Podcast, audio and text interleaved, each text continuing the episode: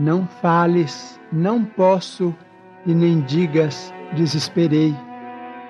Quando tiveres de explicar a palavra exaustão, deixa que a esperança te refulja em silêncio na boca, e sempre que te suponhas na liquidação de todos os sonhos, contempla as flores que desabrocham sobre as ruínas.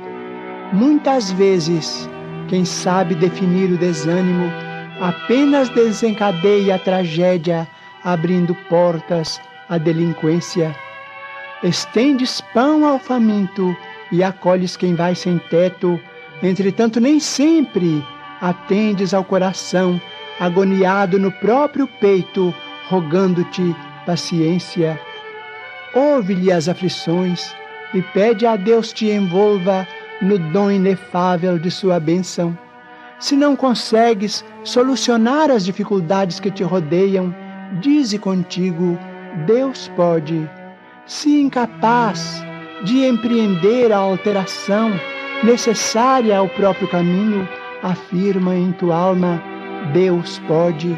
Se impossibilitado para corrigir a quem amas, assevera de novo: Deus pode.